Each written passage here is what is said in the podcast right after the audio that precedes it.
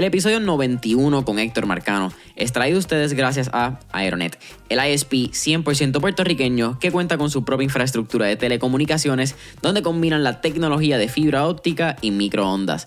A casi un año de haber comenzado la pandemia familia, realmente no hay razón alguna por la cual tenemos que seguir peleando con nuestro proveedor de internet, sea porque se nos cayó la conexión nuevamente o que no está obteniendo la velocidad prometida.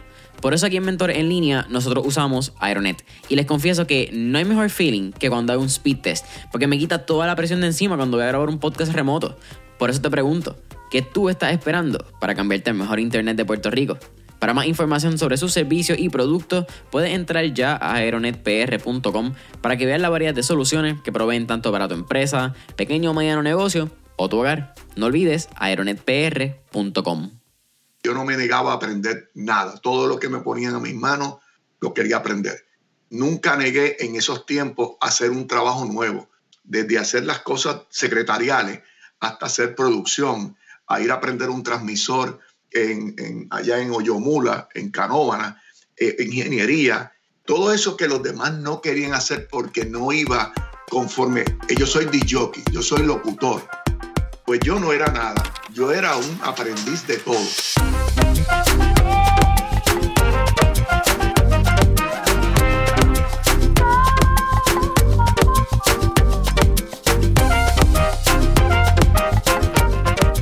¿Qué es la que hay familia? Mi nombre es Jason Ramos y bienvenido a Mentores en línea, un podcast donde hablamos con los empresarios e influencers responsables por las marcas más destacadas, para que así conozcas quiénes son tus mentores en línea.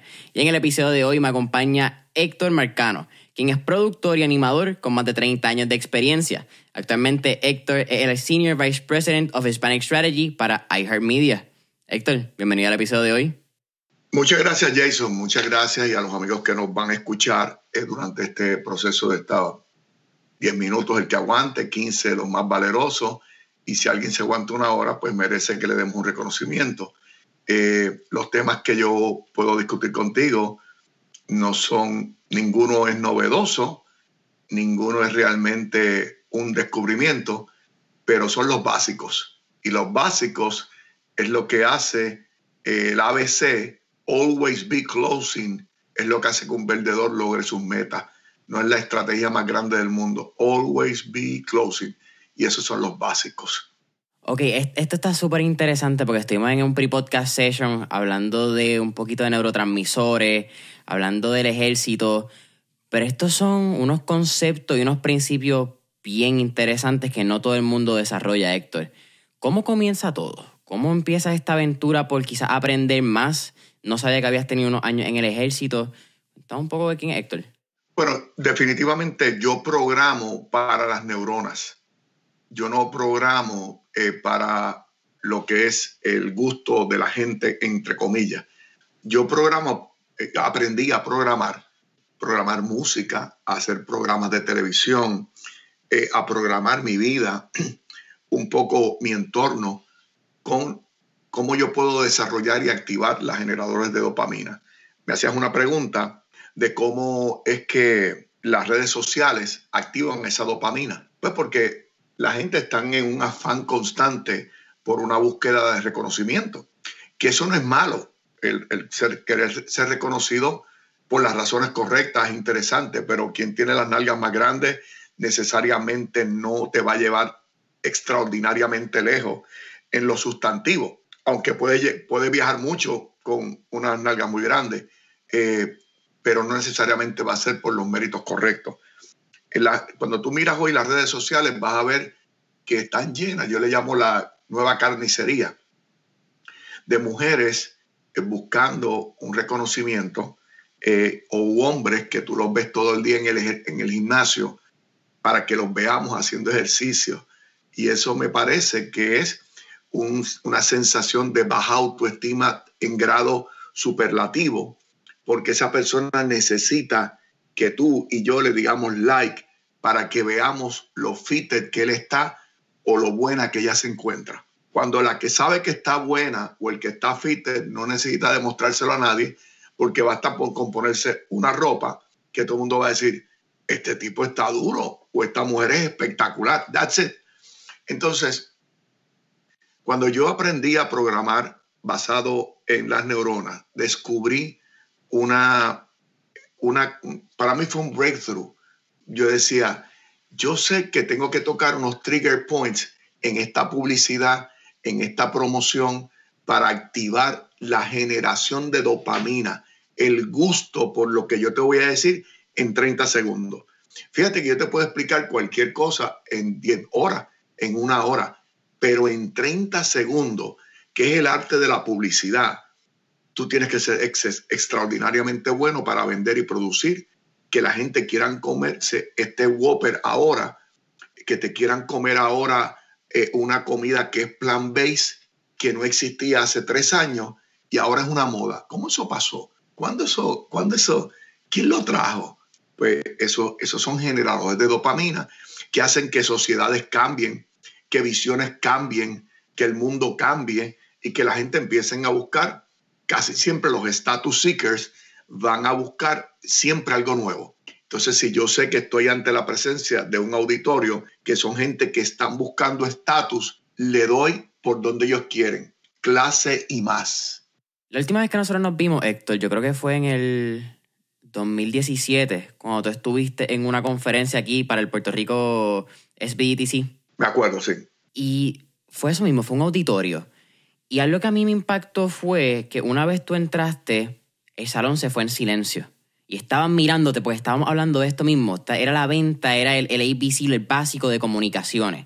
¿Cómo nace? Entiendo que la primera vez que tú entras a un programa de televisión, tú tenías 17, de, televisión, no de radio, tú tenías 17 años. 16 años yo entré a hacer mi primera intervención en radio. No, un presentado, siempre fui bastante dispuesto.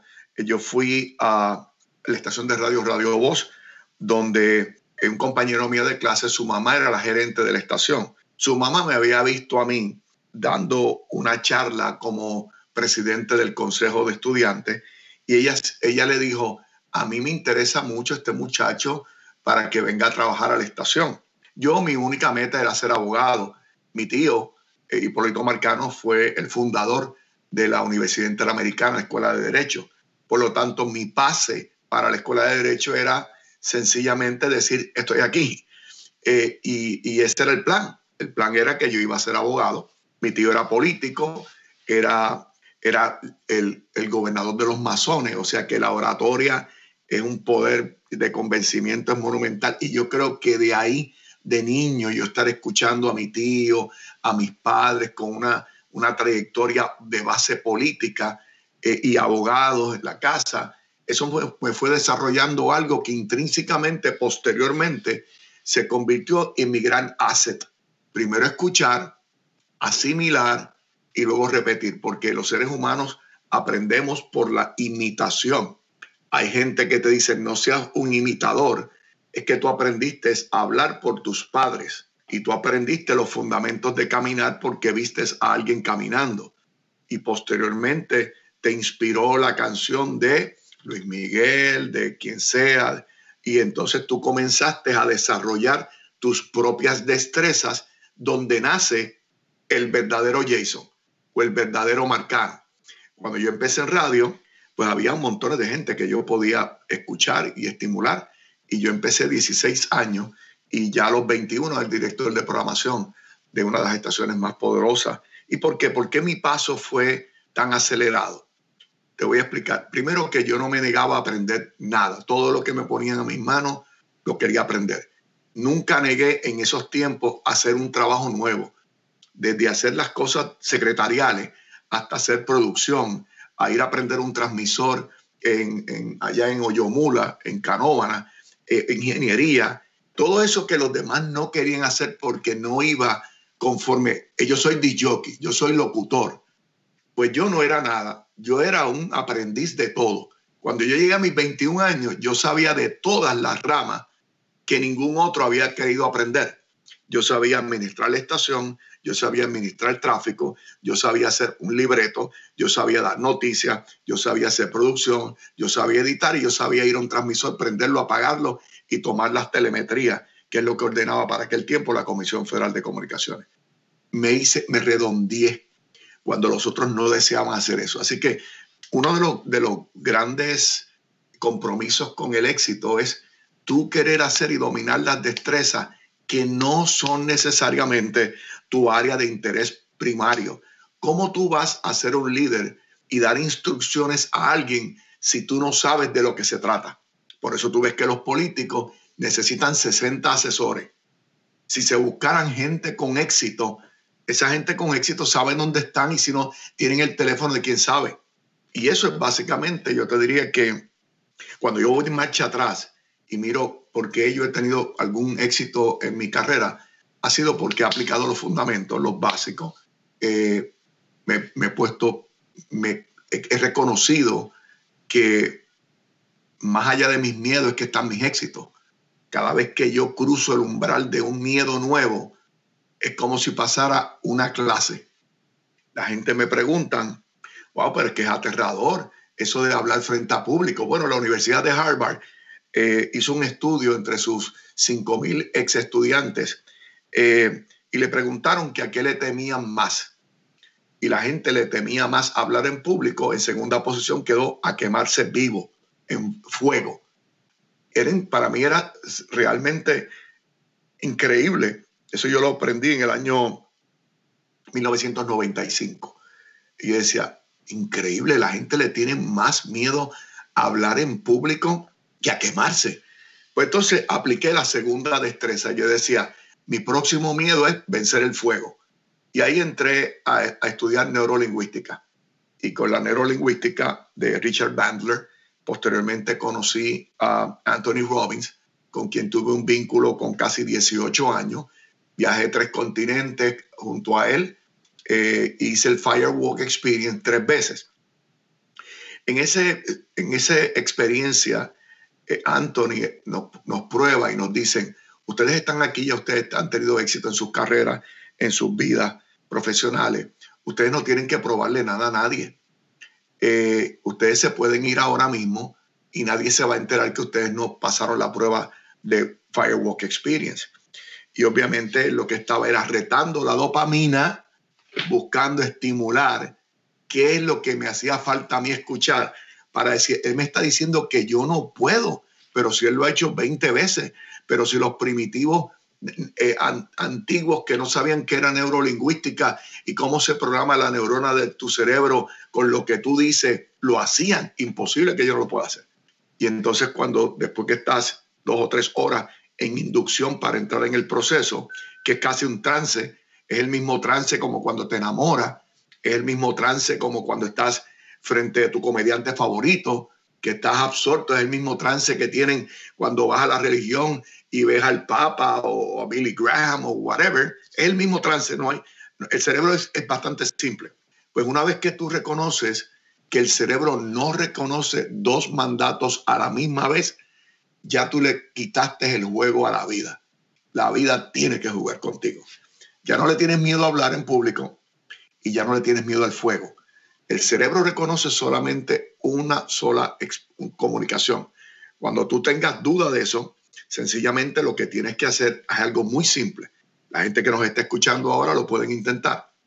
Una vez que tú pongas una mueca de sonrisa en tu boca, en tu expresión, y no la quites, trata de ponerte triste, busca un pensamiento triste algo, la muerte de tu padre, un, familiar, una ruptura amorosa, el día que te despidieron, y mantén la mueca de sonrisa y trata de traer ese sentimiento eh, triste a tu vida. Y verás que es imposible. No se puede. Yo, estoy tratándolo mientras lo estás diciendo y, es 100% cierto. Ok, me trae, un, aparte de muchas preguntas que tengo, una experiencia con Tony Robbins que nunca he tenido y está en mi bucket list. Pero mencionas lo que es este miedo a hablar en público, el miedo a estar ante, en tu caso, miles de personas que te vieron en televisión simultáneamente a lo largo de pues, más de 30 años y creo que fueron más de 10 programas entre radio y televisión que tuviste. Pero ¿por qué decidiste tomar la oportunidad que te da la vida, en, creo que en los 80, para pasar de radio a televisión? que son dos medios muy diferentes. En radio, pues esto mismo que es casi un podcast, ¿verdad? La versión digital moderna de, estar en radio, solamente la voz, la gente te escucha. Pero en televisión ven tus expresiones faciales, ven tus expresiones corporales. Si metiste la pata, más personas te van a ver. ¿Y qué pasó por la mente de Héctor Marcano cuando le dijeron, te atreves? Bueno, yo casi nunca pienso mucho las cosas. Yo eh, soy bastante hormonal en mis decisiones. Eh, yo decía, ¿por qué no? ¿Y qué es lo peor que puede pasar? Que no guste. Muy bien, pero ¿qué es lo mejor que puede pasar? Que cambie mi vida. Y efectivamente así lo hice. Eh, de, de, ganarme, qué sé yo, yo no recuerdo el salario, pero vamos a pensar que para aquel tiempo en radio yo me ganaría como unos 3 mil dólares mensuales, que eso es mucha plata, eh, pero era la estación líder en Puerto Rico. Eh, y entonces a ganarme 1.500 dólares por hora, por tres horas, solamente un sábado, era un breakthrough, que era un leap de geométrico. 100 eh, mil dólares en intercambio, 100 mil dólares para la adquisición de automóviles, lo que yo quisiera, 25 mil en cenas en cualquier restaurante. Bueno, para que sepa, para aquel tiempo eso era tanto dinero que yo nunca logré consumir los 100 mil de nada, porque con un carro de 50 mil dólares era más que suficiente. Eh, y, y cenas, pues un restaurante promedio para la época quizás costaría 40 dólares, 30, una cena cara, 50. Así que, ¿qué, se, qué requirió? Tomar una decisión, moverme y, y vencer mis miedos, mis miedos, mis inseguridades. Yo no venía de una familia de trayectoria televisiva eh, ni nada de eso, como por ejemplo Luis y Roberto Vigoró, que eran mis amigos para la época. Y yo decía, pero ¿por qué me escogieron a mí? Entonces ahí viene otro elemento otro elemento que es la visualización y es un elemento que es la gracia de Dios. Para el que no cree en Dios, puede sencillamente pensar que el arte de la visualización. Yo enfoco las cosas y las veo, las vislumbro, las proyecto y, usualmente se dan. Y hay que tener cuidado con lo que piensas porque se te puede dar. Se te puede dar lo bueno y se te puede dar lo malo. Por eso yo, me, yo escojo ponerme en el lado de lo positivo eh, y cuando te digo la gracia de Dios, es que yo entiendo y he aprendido que yo viendo mi persona sin un talento extraordinario ni nada que yo pueda decir que es que algo que tú no tengas, Dios me seleccionó a mí y por gracia me fue dado. Me dijo, yo quiero que tú tengas esto. Esta, esta es mi forma de decirte, yo te amo. Yo sé que hay gente que no creen en Dios o pueden ver esto como ridículo. Yo entiendo eso. Eso no, eh, por eso es que es importante uno respetar las creencias y tú tienes que respetar la forma, mi formación. Y tú nunca puedes ver la gente como son, sino como lo que se pueden convertir. Por eso que aún a pesar, bueno, o aún a favor de todos los logros que yo haya podido tener, la gente posiblemente no se acuerdan de todos mis fracasos. Fueron muchos. Al igual que la gente no se acuerda de todas las veces que Michael Jordan falló al, canasta, porque se acuerdan de la grandeza del logro. Entonces tú tienes que pensar que más allá de tus miedos es que están realmente tus logros. ¿Cómo tú vas a probar de qué Jason está hecho si Jason nunca se probó? Los barcos, los buques de guerra, no se prueban en el muelle, se prueban en la guerra. Entonces tú tienes que probarte. Y si tú no crees en Dios, también tengo, tengo respeto. Eh, la gente puede decir Dios, eh, Buda, Alá, este, una fuerza divina, whatsoever. Si tú te fijas, cada vez que tú entras en un estado de problema, entiéndase problema, situación, conflicto, lo que esto sea, puede ser desde un examen a lo que fuera. Fíjate que si tú crees en Dios, te dice, pero ¿dónde está tu Dios? Yo digo, cada vez que eh, el estudiante está tomando una prueba, el profesor se mantiene en silencio. Está observando y está esperando el resultado de tu prueba. Y luego él emitirá su juicio. Pero no pasa antes. Tú tienes que someterte a las pruebas. Y ahí el profesor dice, wow, el tipo hizo su asignación. O hombre está, este es un graduado, este es un doctor. Doctor es que domina las materias. Entonces, ¿cómo tú te vas a maestrar y ser un doctor en el arte de la comunicación o en el arte de vencer obstáculos si tú no te sometiste a las pruebas. Así que un poco te podría decir que a grosso modo y a grandes rasgos, eso es más o menos eh, lo que yo te dije, que te, te, advertí, les advertí a la gente que nos escuchan, que no va a haber nada nuevo, ni nada, eh, no es una fórmula mágica, es sencillamente hacer los básicos, tener consistencia, disciplina y visualizarte logrando tus metas. El episodio con Héctor Marcano continúa en menos de un minuto. Pero antes, quiero hablarte de nuestro auspiciador, la familia de Diet Home, la compañía número uno de dietas personalizadas que se adaptan a tu presupuesto con comidas frescas y no congeladas. La realidad, familia, es que yo siempre he batallado con mi peso. Él sube, baja, a veces se mantiene, pero es porque constantemente he luchado con mantener un estilo de alimentación saludable y balanceado. Además, que siempre tenía una excusa para comenzar ese estilo de alimentación que podían ser que no tenía tiempo para cocinar o que no tenía los ingredientes necesarios para llevar esa dieta. Pero Diet Home soluciona todos mis problemas en un 2x3. Y si tú sigues estos próximos 5 pasos, también puedes comenzar tu dieta hoy. Número 1. Entra a diethomepr.net o baja su aplicación en el App Store. Número 2. Elige el plan de tu preferencia. Número 3. Dale checkout y completa tu orden. Número 4. Espera en la comodidad de tu hogar u oficina mientras hacen tu entrega.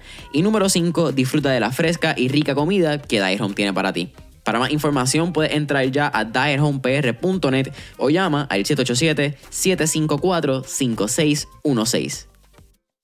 Vamos a hablar de visualización. Yo creo que es un tema muy interesante porque mientras tenemos una generación que cada vez está en redes sociales, la visualización a largo plazo y tener confianza en que lo que tú visualizas en el momento se va a convertir realidad, es algo que se convierte complicado, por lo mismo que hablamos de roches de dopamina, cómo estamos programando nuestras neuronas gracias a unos entes externos. ¿Cuál sería un, un, tipo de recomendación que Héctor Marcano le daría a nuestra audiencia al momento de visualizar y confiar en las cosas que todavía no han pasado, en esa visión a largo plazo?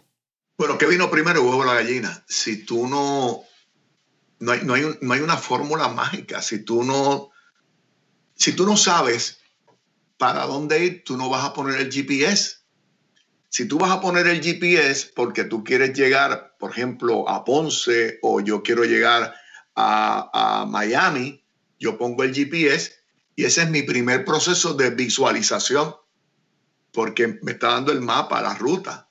Así que tu visualización de tu vida es haciendo tu propio GPS. Existe el GPS del éxito. Es donde tú vislumbras cómo tú quieres tu carrera. Y no es solamente visualizarlo. Te voy a dar un ejemplo.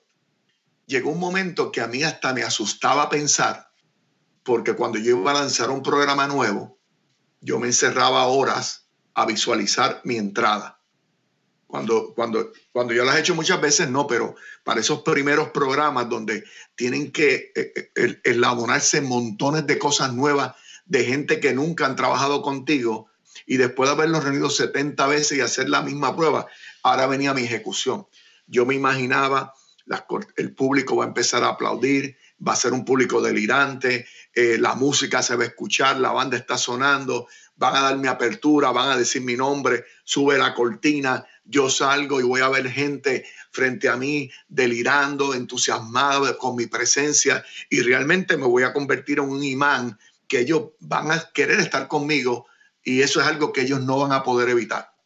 Luego pasaba tal y cual y te asustaba porque estaba exactamente como tú lo vislumbraste, muchas veces mejor. Lo mismo cuando iba a dar charlas.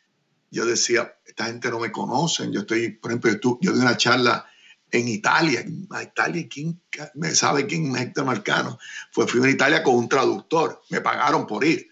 Este, y he estado dando charlas en México, donde hay gente que lo que conocen de mí es sencillamente la introducción que hizo Jason, pero no, no saben nada de mí. Y un, pequeño briefing de, de, un, de, la presentación que él iba a hacer. Y tú saber que esa gente que todavía no tienen una referencia tuya, que van a ponerte en prueba esos primeros 3, 4, 5 minutos, saber que los puedes capturar y a lo último terminan con un standing ovation o pidiéndote el autógrafo o pidiéndote consejos, tú sabes que lo hiciste. Eso no pasa por obra y gracia de Dios, porque Dios te exige disciplina. La vida te exige disciplina. Tú tienes que disciplinar el cuerpo, tienes que ordenar tus pensamientos y, como te dije, si, si es posible que tu, tu, tu generación de neuro, neurolingüística te permita coordinar tu cerebro con tus pies para que no te quemes, porque no te dije ahorita cuál es la clave. Cuando tú estás en, ese, en esa dualidad donde tú no puedes nada más que enviar una sola información al cerebro y el cerebro solamente va a reconocer una sola información. Cuando tú estás gritando, tú estás diciendo en alta voz, culmos, culmos, que en ese caso era mi mantra para esa ocasión, puede ser cualquier cosa. Al tú no reconocer ningún otro mensaje, el organismo no reconoce el fuego. Tu piel no lo reconoce y tú estás concentrado bastaría con solamente tú dejar de decirlo y, y ver el fuego y que tu organismo y tu sentido común reconozca fuego, quema para quemarte. Pero mientras tu sistema no reconozca eso como cierto, el organismo va a actuar de forma extraordinaria y tú le delegas toda tu, toda tu vida al iPhone porque lo inventó Steve Jobs y no decidiste tú hacer tu propia autoprogramación conociendo el mundo de eficiencia que es mucho más fuerte que el iOS 10 de, Steve Jobs y de, Apple que el tuyo propio. Entonces, esos son los elementos donde yo invierto gran parte de, de mi tiempo. Y digo invierto porque es una inversión en conocer tu máquina. Y tu máquina te puedo garantizar que todavía el mejor iPhone no ha sido inventado que supere eh, lo que nosotros tenemos internamente y que cuando estudias neurolingüística, neuroaprendizaje, eh, lectura veloz, superaprendizaje, eh, tú sabes que estás ante la presencia de algo que es serio y que pudiera hacer maravillas con la gente, inclusive hasta para curaciones. Mencionaste lo que es la inversión en tu máquina, en ti mismo. Mencionaste Tony Robbins, mencionaste más de 18 años de, de experiencia junto a Anthony. ¿Cuán importante ha sido a lo largo de tu trayectoria esa inversión no solamente en seminarios a nivel profesional, seminarios a nivel personal, pero también hasta a nivel físico en el gimnasio, que lo mencionamos en el pre-podcast session.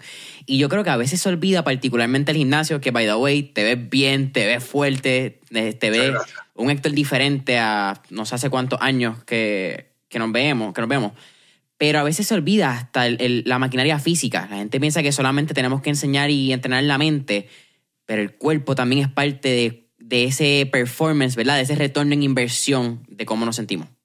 bueno, yo te puedo decir, a mí el gimnasio no es mi cup of tea, no es mi día favorito. Eh, yo he aprendido a hacer ejercicios isotónicos, isométricos con mi propio cuerpo. Eso se aprende básicamente en el, en el ejército. Sit-ups, pull-ups, eh, eh, eh, push-ups, eh, son los básicos, es tú usas tu propio cuerpo como tu máquina. De cuando en cuando voy al gimnasio y hago los fundamentos de las cosas más pesadas. Cuando tú vas descubriendo que el cuerpo tuyo se va poniendo en óptimas condiciones físicas y mentalmente, tú descubres como es como un breakthrough, es como es como decir, wow, yo tengo 64 años cuando yo me criaba y yo veía a mi abuela de 50, se veía como una anciana. Y yo he estado con Jennifer López con 51 años y con Giselle Blondet con 52. Y yo digo, ¿qué pasó? ¿Dónde, dónde estas mujeres no respetan los 50 años?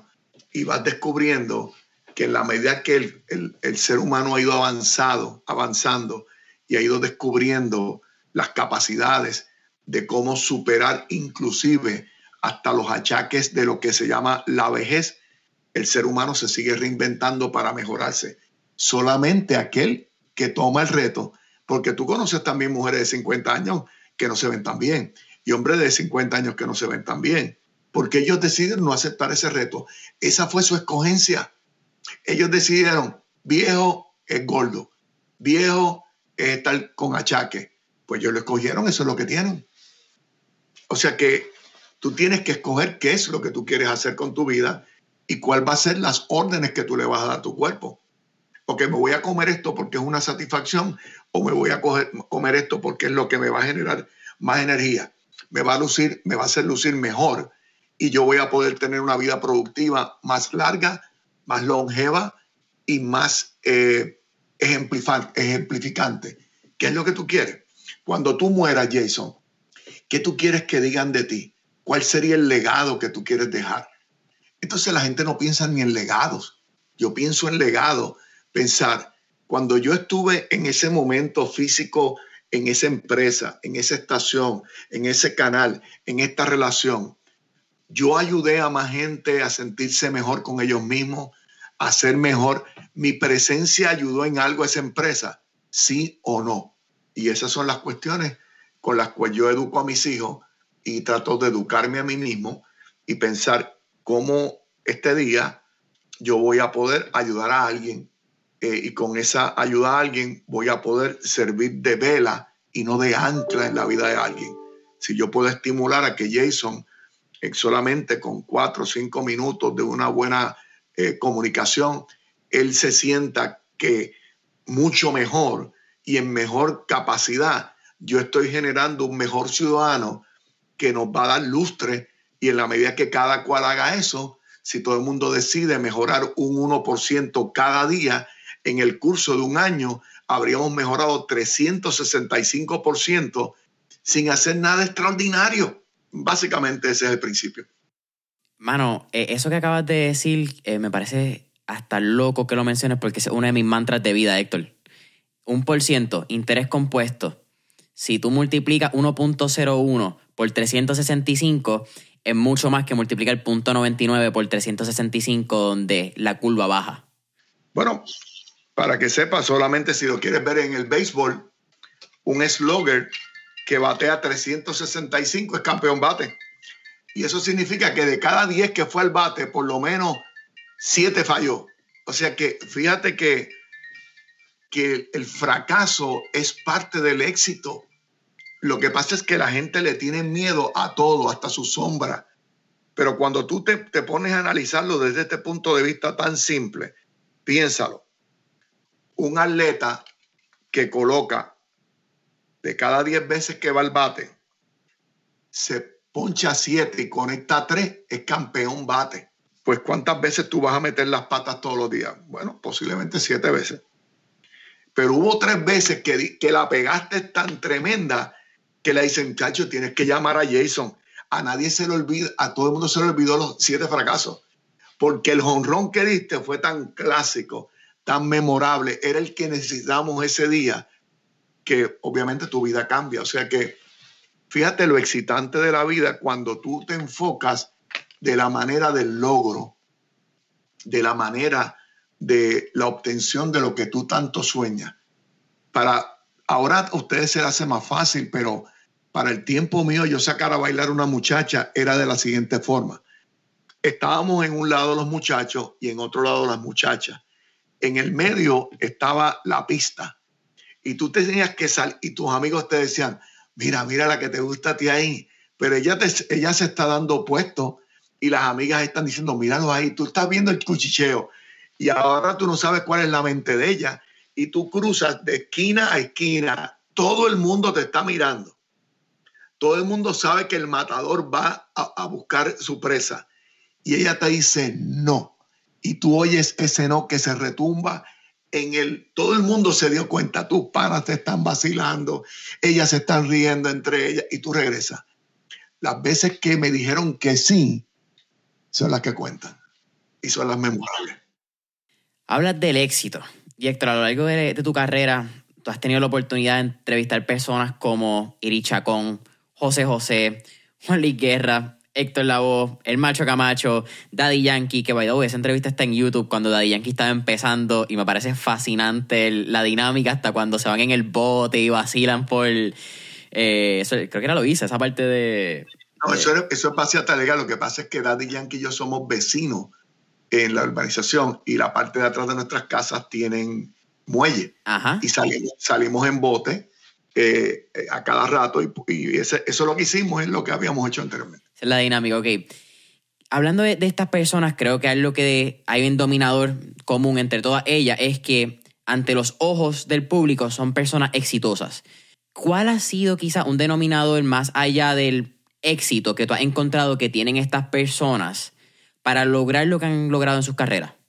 Yo te diría que consistencia, disciplina, respeto a sí mismo. Vamos a hablar de Daddy Yankee. Daddy Yankee es un joven que salió de Villa Kennedy. Sus primeros discos lo hicieron en el barrio Jurotungo, DJ Playero 88. Eh, su música fue proscrita. Yo tuve que ir a vistas del Senado de Puerto Rico con Belda González. Yo programaba radio y programaba televisión de por qué yo no debía ser acusado por promover eh, inmoralidad en los medios poniendo esa música. y yo le decía, cuando yo me criaba, mi abuela me decía que esa música de salsa, eso era de caserío y que el rock era satánico. Y luego yo estuve con todos esos satánicos y con todos esos caseríos presentándolos y ganando mucha plata. O sea, porque descubrí que cada generación tiene sus propios miedos, sus propios preconceptos.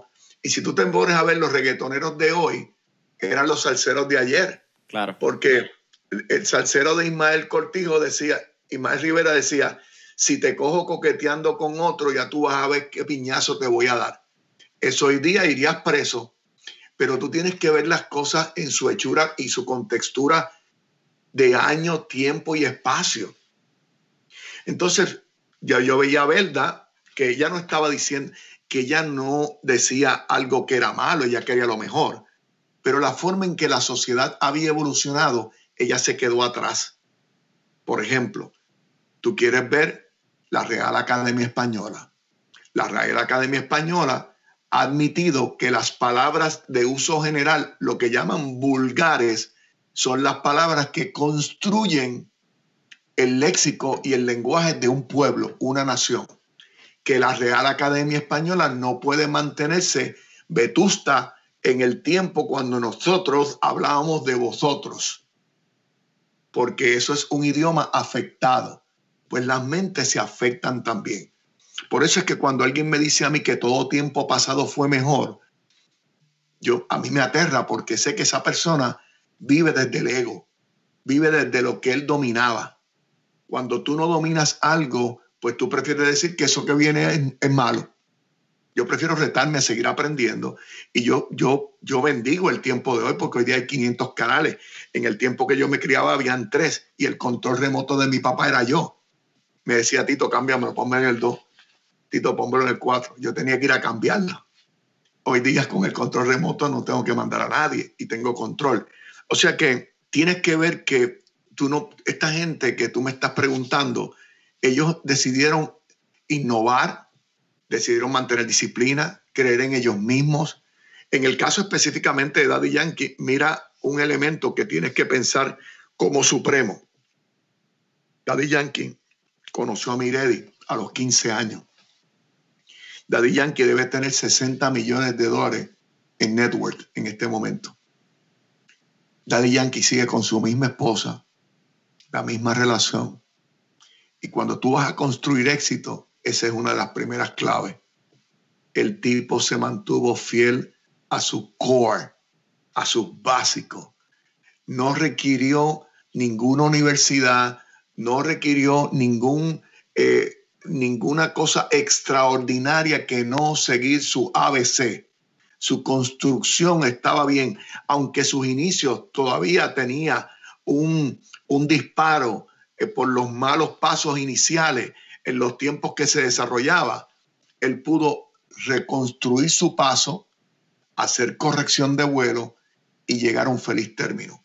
O sea, el camino hacia el éxito es imperfecto. No todo va a salir como tú quieres y vas a tener que ir corrigiendo vuelo en el curso del tiempo. Si tú mantienes tu core, tu básico, te di un ejemplo de Daddy Yankee. Daddy Yankee es un ejemplo de éxito en todos los capítulos, en todos los capítulos.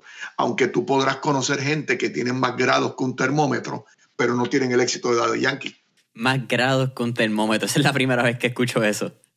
Bueno, es que tú vas a ver, no, yo soy, yo tengo grado en esto y grado en lo otro, y cuando miro su vida, no es porque mira el carro que guía, sino porque veo su vida, digo, pero es que no, no, no, tienes derecho a haber invertido tanto dinero en tu vida en términos académicos y que el resultado que tú hayas ofrecido sea esto tampoco. Pues mira como Daddy Yankee, que técnicamente es un autodidacta y sobre todo en empatía emocional, lo que se conoce como EQ, debe tener más un millón. Hay gente que tiene mucho IQ, que es inteligencia aprendida, capacidad para retener información, pero socialmente son ceros. Entonces los, seres humanos somos seres sociales y tú podrás tener mucho estudio, pero si no tienes roces sociales, por eso es que la gente va a la universidad, no van a estudiar, la gente van a aprender a compartir con otras personas experiencias, porque el aprendizaje tú lo puedes tener hoy día online. Tú puedes hacer cualquier carrera, casi cualquier carrera online, pero el roce de la vida social, de la empatía, de conocer personas, abrirse oportunidades, e, escuchar nuevas teorías, es lo que hace que uno evolucione. Si ese plus valía. Correcto, es el valor añadido correcto. Hablamos de, de muchos canales actualmente, yo creo que es un tema que quería hablar contigo, Héctor, donde antes cuando tú empezaste habían dos medios, tres medios la radio, la televisión y quizás el cine para quien llegaba a ese nivel. Ahora que tenemos podcast, Facebook, Instagram, Twitter, LinkedIn, no sé cuántas redes sociales pueden haber ya, ¿cuál tú crees que es esa clave para cualquier persona que está buscando convertirse en un buen comunicador? Bueno, yo pienso que lo primero es tú hacer un plan y qué es lo que tú quieres comunicar, es lo primero. ¿Sabes? Por ejemplo, la gente dice, ah, es que yo no sé hacer hablar en público. Me lo dijo una vez un, joven que me daba clases de tenis y era realmente tímido. Pero bastaba con que yo le explicara, explícame un backhand, explícame cómo hago esto, explícame esto. El tipo lo contaba con una claridad y una nitidez espectacular, inclusive con entusiasmo. Significa que lo primero es que tú tienes que ser bueno en algo para luego poderlo explicar. Y entonces en estos tiempos donde hay medios que han logrado democratizar la información, anteriormente estaba sujeto a que tú tenías que estar en un canal, tú tenías que estar en una estación de radio para tener el privilegio de que alguien o te entrevistara o tú puedes decir eso. Hoy día no. Hoy todo el mundo es igual de importante, igual de relevante si tiene la información correcta y la sabe comunicar. Así que yo te diría que estos tiempos son extraordinarios, que no dependemos de ningún medio, ni de ningún canal que te contrate, ni de ningún burócrata que te quiera bien o mal y te quiera sacar del medio porque tú no le caes bien. Sé que yo te diría que hoy día es fascinante, a mí me parece un tiempo increíblemente poderoso. Claro, en esa misma medida, me parece que también le hemos abierto la puerta a la idiotización en grado superlativo y eso también tiene un problema. Es que todos los excesos son malos. El agua es buena cuando te tomas ocho vasos, pero si te quieres tomar la piscina te ahogas. Así que en ese sentido hay que tener mucho cuidado con el exceso de información, porque la sobreinformación eh, es también un peligro. ¿Sabes por qué? entras en el parálisis del análisis tienes tanta información, posiblemente mucha conflictiva entre sí, y al tú no tener un algoritmo que te lleve por una conducta de tú decir esto es bueno y esto es malo, lo que crees confusión en ti. Y ante la confusión tú te paralizas y empiezas a analizar. Y en el parálisis del análisis no se mueve nada, incluyendo tus ideas. Parálisis, análisis. Eh, es bien interesante. Eso lo había, incluso lo escuché en un podcast hace unos varios meses donde un par de chicos mexicanos lo llaman la infobesidad, donde es lo mismo. si tú comes, comes, comes, la grasa se acumula, los carbohidratos no se queman, te conviertes en gordo. Cómete todos los libros que quieras, pero si no lo llevas al plano físico y no lo pones en, el campo, ¿verdad? Como estamos hablando, no lo pones a prueba, lo pones a atención, pues, se queda ahí la información. Tú puedes tener todo, mano. Puedes tener tres doctorados, como tú dijiste pero si no hay un trabajo y no hay un output del input que tú obtuviste, realmente vale de nada. Yo estoy escribiendo, estoy terminando un libro que se llama El Working Title todavía, La Gran Oportunidad, y es cuando, cuando las oportunidades llegaron a mi puerta y, y qué yo tuve que hacer para, para acometer y cómo yo poder enseñar a otras personas a identificar esa oportunidad. Entonces, pues, comencé a desarrollar esas personas que en su vida tuvieron que tener esa oportunidad. Y hablo desde Cristo, desde Jesús el hombre, el de Nazaret, hasta Steve Jobs, a Lincoln. ¿Cuáles fueron su, cuál fue ese momento de esa oportunidad? Y cuento mi historia. Y entonces en esas 12 historias eh, pretendo que las personas vean que la historia es relativamente simple, pero todas estuvieron plagadas de un factor. Hubo un gran problema, hubo una gran crisis para poder emerger. Y el libro como resultado pretende enseñarte que las bendiciones vienen disfrazadas de grandes problemas y de grandes complejidades. O sea que no hay una sin la otra. Vas a sufrir, va a haber dolor, va a haber crisis y después vendrá la oportunidad. Boom. Héctor, estamos casi finalizando Mentores en línea. Al final siempre hacemos cuatro preguntas, un poco más relax, ya fuera de, del aprendizaje y todo, realmente que ha sido pepitas de oro lo que ha brindado. Eh, by the way, hago y añado el punto, estoy bien emocionado para leer el libro. Definitivamente eh, me manda el enlace cuando sea el, ese pre-sale, cuando ya esté ready. Y me encantaría tenerte otra vez y hablar un poco más del libro cuando se salga. Seguro que sí, con mucho gusto. Primera pregunta ya del, del último round. Si tuviéramos la oportunidad de montarnos en un DeLorean e irnos en este trip Back to the Future, ¿a qué época, década o periodo histórico te gustaría ir y por qué? A mí me gustaría tratar de, bueno, son varias e, épocas, pero la que a mí se me quedó inconclusa, eh, yo vengo de un padre que decidió privarse de la vida cuando yo iba a cumplir 21 años. Eh, y eso, eh, aún que fue una de mis grandes oportunidades, porque tuve que convertirme de un hijo mantenido a un hombre de la noche a la mañana a mis 21 años, como es emblemática. Siempre me, hubiera, me gustaría pensar por qué, por qué, por qué se negó a verme todos los logros que yo tuve, sus nietos y las bendiciones que ha tenido. Eh, y esa sería una época desde los aspectos personales, porque eso marcó mi vida de una forma extraordinaria. Eso se marcó inclusive con sangre en mi propio cuerpo. Eh, y entonces lo otro sería mis inicios de cuando yo empecé en radio. Ver con, porque todas las cosas, todas las metidas de patas que yo hice son memorables. Y lo que me gustaría es ver cómo las podía haber corregido, porque metí las patas en mis inicios, que era una cosa que yo decía, oh Dios mío.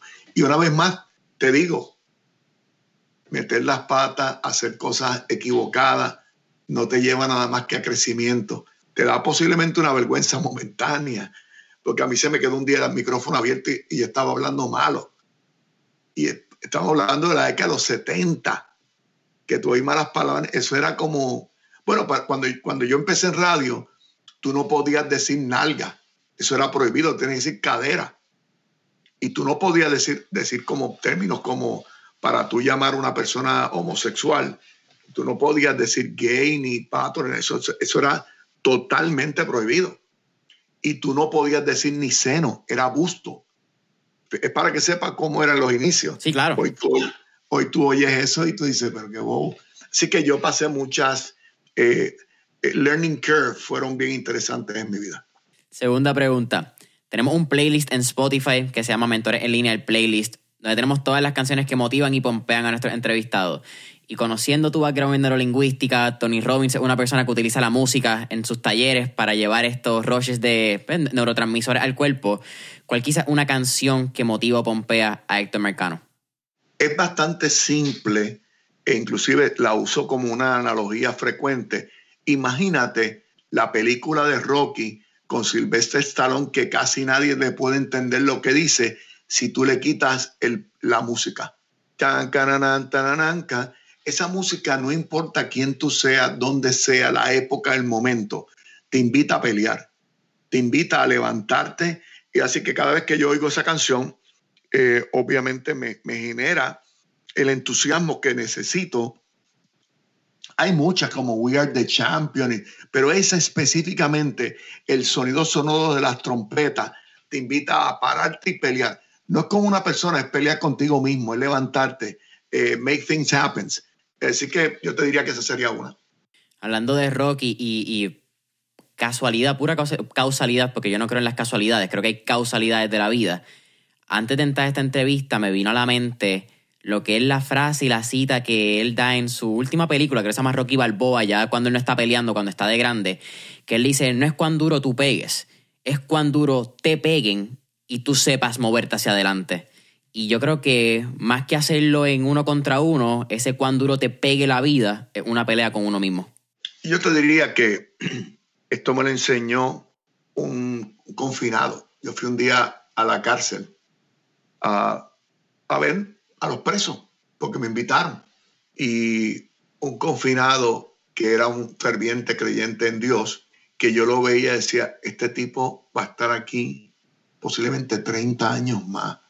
Y yo lo veo feliz.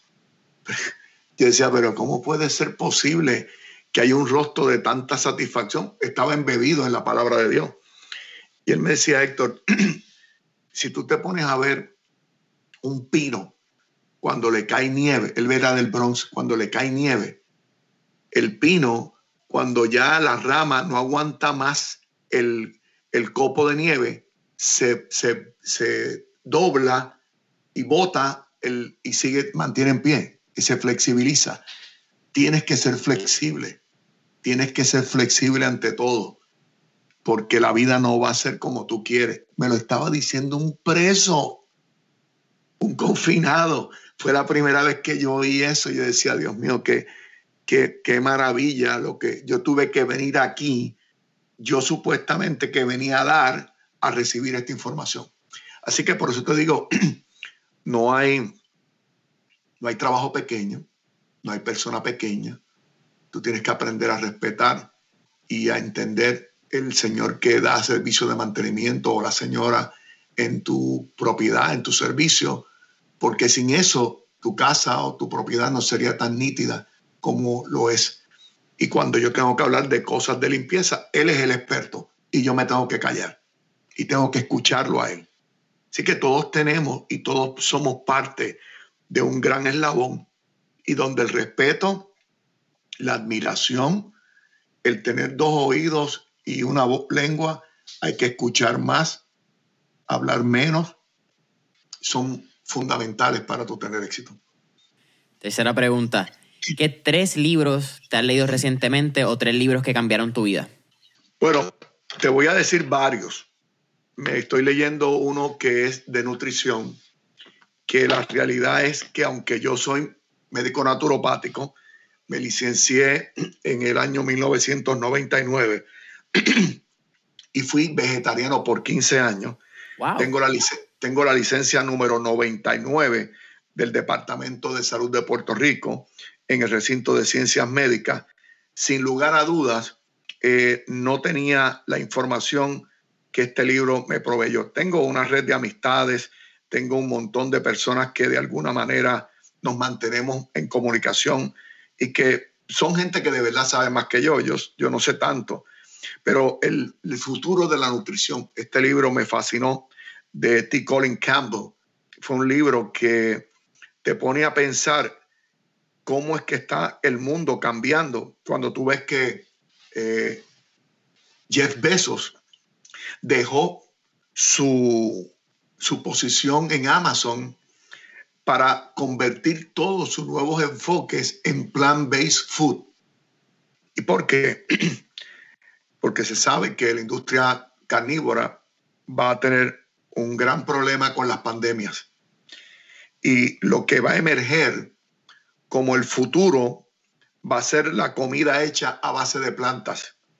Primero, porque no tiene efecto secundario tóxico, no hay toxemia. Segundo, porque tú tienes control de todo, no hay sufrimiento de los animales y no tienes que estar dependiendo de que una industria mate animales para tu sobrevivir. Después que tú descubres eso, tú estás ante el albor de una nueva información. Y el hecho de que tú decidas no descubrir esa información te deja menos. Por eso te digo que la lectura, el estar constantemente evolucionando, buscando información nueva, es importante para tú mantenerte al tope de tu juego. El no hacerlo así, obviamente no vas a poder tener éxito en tu vida. Otro libro que me leí recientemente es de Francis S. Collins, es The Language of God, el lenguaje de Dios. Esto es una, una apertura, yo te diría que científica, a la evidencia de las creencias. Una vez más, si crees en Dios o no crees en Dios, no es relevante en esta discusión. Es el saber lo que tú puedes de alguna manera tú desarrollar cuando tú tienes una creencia. Cuando tú, tienes, cuando tú crees en algo. Cuando, cuando Jason cree en algo es distinto a cuando no sabe qué creer o cuando está ambivalente. Pero cuando Jason sabe que sabe que sabe que esto sí es cierto, esta es su creencia, automáticamente, sin lugar a dudas, descubre que es fuerte. Entonces, el ser fuerte, que es mucho más que necesariamente fuerza física, el tu ser fuerte es tu poder entrar a tanta información que te va a poner a ti en ventaja de estar por sobre lo promedio. Y tú, yo, siempre, yo siempre trataba, cuando tomaba exámenes, yo decía, yo quizás no vaya a ser la nota más alta, pero yo quiero estar por sobre lo promedio. Así que en ese sentido, yo luchaba siempre por estar por sobre lo promedio. Eh, y luchaba bastante. Un libro que me estoy releyendo, ese libro lo leí, si mal no recuerdo, en algún momento de los 86 a los 90. Es Unlimited Power Within. Ese es de Anthony Robbins. Es un libro nuevo, pero siempre hay lecturas como la Biblia que hay que repasarla. Eh, que era el cuarto libro que te iba a recomendar, que debió haber sido el primero. Pero el, el libro, el libro de Unlimited Power Within fue el primer libro que yo me topé, que fue este, este revolución de mi cerebro diciendo, wow, este tipo está, esto es una locura. Y empecé a estudiar y estudiar y eso me motivó a irlo a conocer en persona. Eh, no, no puedo decir que soy íntimo de Anthony, pero hemos estado muy cerca en muchas ocasiones y he visto su desarrollo, casarse, divorciarse, volverse a casar, reconstruir su vida, todo en un lifetime todo de una forma tan magistralmente hecho para una persona que no tiene ningún grado universitario. Eso para mí es, una, es como un, un éxtasis de emoción ver que la gente puedan hacer eso cuando se lo proponen utilizando su bendito cerebro. Un libro que es la Biblia, yo he aprendido, una vez más tengo que siempre hacer salvedad porque sé que tengo amigos agnósticos que no creen en Dios, y sí es cierto que hay otras figuras que han sido mencionadas a lo largo de la historia de la humanidad, como salvadores, Mesías, todo eso, no, no tengo problemas con eso.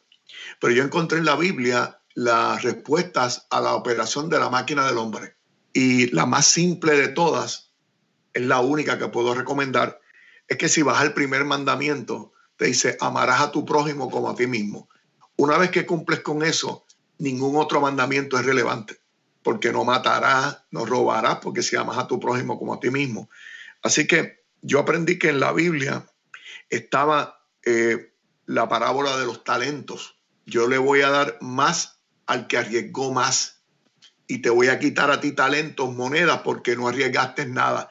Tú cogiste la moneda que te di y la escondiste en la tierra. El otro se arriesgó. Así que la tuya te la quito y a otro se lo doy el arriesgarse es bíblico. Y la Biblia dice que y Dios se hizo verbo.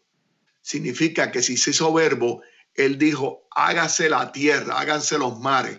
Por eso la neurolingüística no es otra cosa que una copia de la Biblia, porque la, la neurolingüística te dice, lo que dices serás y tienes que decirlo audiblemente para que las neuronas de tu cerebro lo reconozcan y no te puedas quemar. ¿Ves cómo logré concadenar cada una de las experiencias y redondearlas para que tú veas que es simple. Por eso te dije, yo no te puedo decir nada ni fantástico, ni único, ni especial, es todo básico. Lo que tienes que hacer tu asignación. Héctor, última, cuarta y última pregunta. Si pudieras dar un tipo de recomendación a nuestros escuchas, aparte de todas las que ha brindado realmente que ha sido un súper episodio, ¿cuál sería? Yo te diría que sería vivir en el aquí en el ahora. Hay gente que vive en el mañana, hay gente que vive en el ayer. Los que viven en el ayer andan deprimidos, los que viven en el mañana andan ansiosos. Pero vivir en el aquí en el ahora, estar observando cada oportunidad, estar observando agresivamente qué está sucediendo, es, es un redescubrimiento perpetuo, que es como lo que yo llamo en la gran oportunidad, es una guagua que pasa frente a ti y te dice, voy para el condado. Y tú dijiste, fíjate, el condado, está la playa, puede ser turista. Ah, no, no voy. Y decidiste no ir. La decisión que tú tomes y la que no tomes son decisiones, ambas. Pero hay una decisión que te iba a provocar cambio. A lo mejor iba al condado, me encontraba con Jason, hacíamos un negocio. A lo mejor estaba la mujer de mi vida esperándome eh, estaba la oportunidad de empleo esperándome o estaba enfrentarme en algo que yo necesitaba descubrir, como el día que fui a la cárcel y ese hombre me dijo a mí, con una sentencia de 33 años, tienes que ser flexible para que tengas éxito en la vida. Fue una escogencia, yo me tuve que mover. Lo que nunca va a pasar es cuando no te mueves. Tienes que vivir en el aquí y el ahora, maximizar el aquí y el ahora para que este día no, tú no te vayas a la cama diciendo, no hice nada, no pasó nada en mi vida, no descubrí nada, no tuve nuevo talento, no pensé en nada nuevo, sigo aquí vegetando. Y eso es lo que tú no puedes hacer porque tú no eres un árbol, tú no vives sembrado en ningún lado. Así que el movimiento es necesario y el vivir en el aquí y el ahora debe evitar ansiedades y depresiones. Y me parece que hoy día la gente anda padeciendo las dos, que la ansiedad no es otra cosa que una depresión al revés. O sea, tú tienes que vivir en el aquí y el ahora. Eh, la ansiedad es una depresión simplemente, simplemente a la inversa. Qué interesante ese, ese planteamiento. Héctor, para mí ha sido un absoluto placer. Siempre agradezco tu tiempo, el cariño, eh, la confianza. Eh, sé que tienes unos programas corriendo actualmente tanto en radio y en televisión, así que cualquier tipo de promoción, redes sociales y donde te pueda conseguir la gente. Es momento. Bueno, yo estoy acá, los que me escuchan en la Florida me pueden escuchar a través de iHeartMedia eh, que es la aplicación de iHeartRadio, una aplicación gratis. Yo tengo un programa diario en una estación de radio que se llama Acción 979, se llama Marcano en Vivo, un programa a las 10 de la mañana, hora de la Florida. Cambiará otra vez en marzo, pero ahora en Puerto Rico sería a las 11. Y a través de Mega TV, Puerto Rico y Estados Unidos, tengo eh, eh, Mega Noche con Héctor Marcano, que se transmite a las 6 en la Florida, a las 7 horas de Puerto Rico. Ya en marzo estarán los dos a las 7 de la noche. Y esas son mis dos experiencias eh, mediáticas en estos momentos. Ahora estoy desarrollando mi canal de YouTube con todos los programas viejos que yo hice, que tienen más de 30 años de programa. Los estoy digitalizando para hacer un canal de, de oferta para los 5 millones de puertorriqueños que viven en los Estados Unidos, darles un poco del flavor que ellos vivieron, quizás algunos de Puerto Rico. Eh, y en eso estoy trabajando ahora mismo y obviamente con la construcción del libro, que espero que sea un ebook eh, antes de que verano haya llegado. Eh, y en eso estamos. Héctor, nuevamente, gracias por la oportunidad. Siempre un placer verte, aunque este caso un poquito remoto, y espero que sea presencial la próxima vez. Si Dios lo permite, Jason, te deseo mucho éxito y, y yo te vi de niño y te veo ahora eh, logrando cosas tan impresionantes que la verdad que tu papá tiene que estar muy orgulloso de ti. Eh, así que yo, como soy casi hermano de tu papá, y como tío, te estoy diciendo que Dios te bendiga y te deseo mucho más éxito. Gracias, Héctor. Familia de Mentores en línea. Saben que pueden conseguir a Mentores en línea en Instagram y Facebook como Mentores en línea. A no subscribe, cinco estrellitas, deja tu comentario en Apple Podcast, follow en Spotify. Nos consigues también en iHeartRadio, en la aplicación. Eh, está disponible en Android como en, en iPhone, en Apple Store. Así que hasta la próxima. Un abrazo.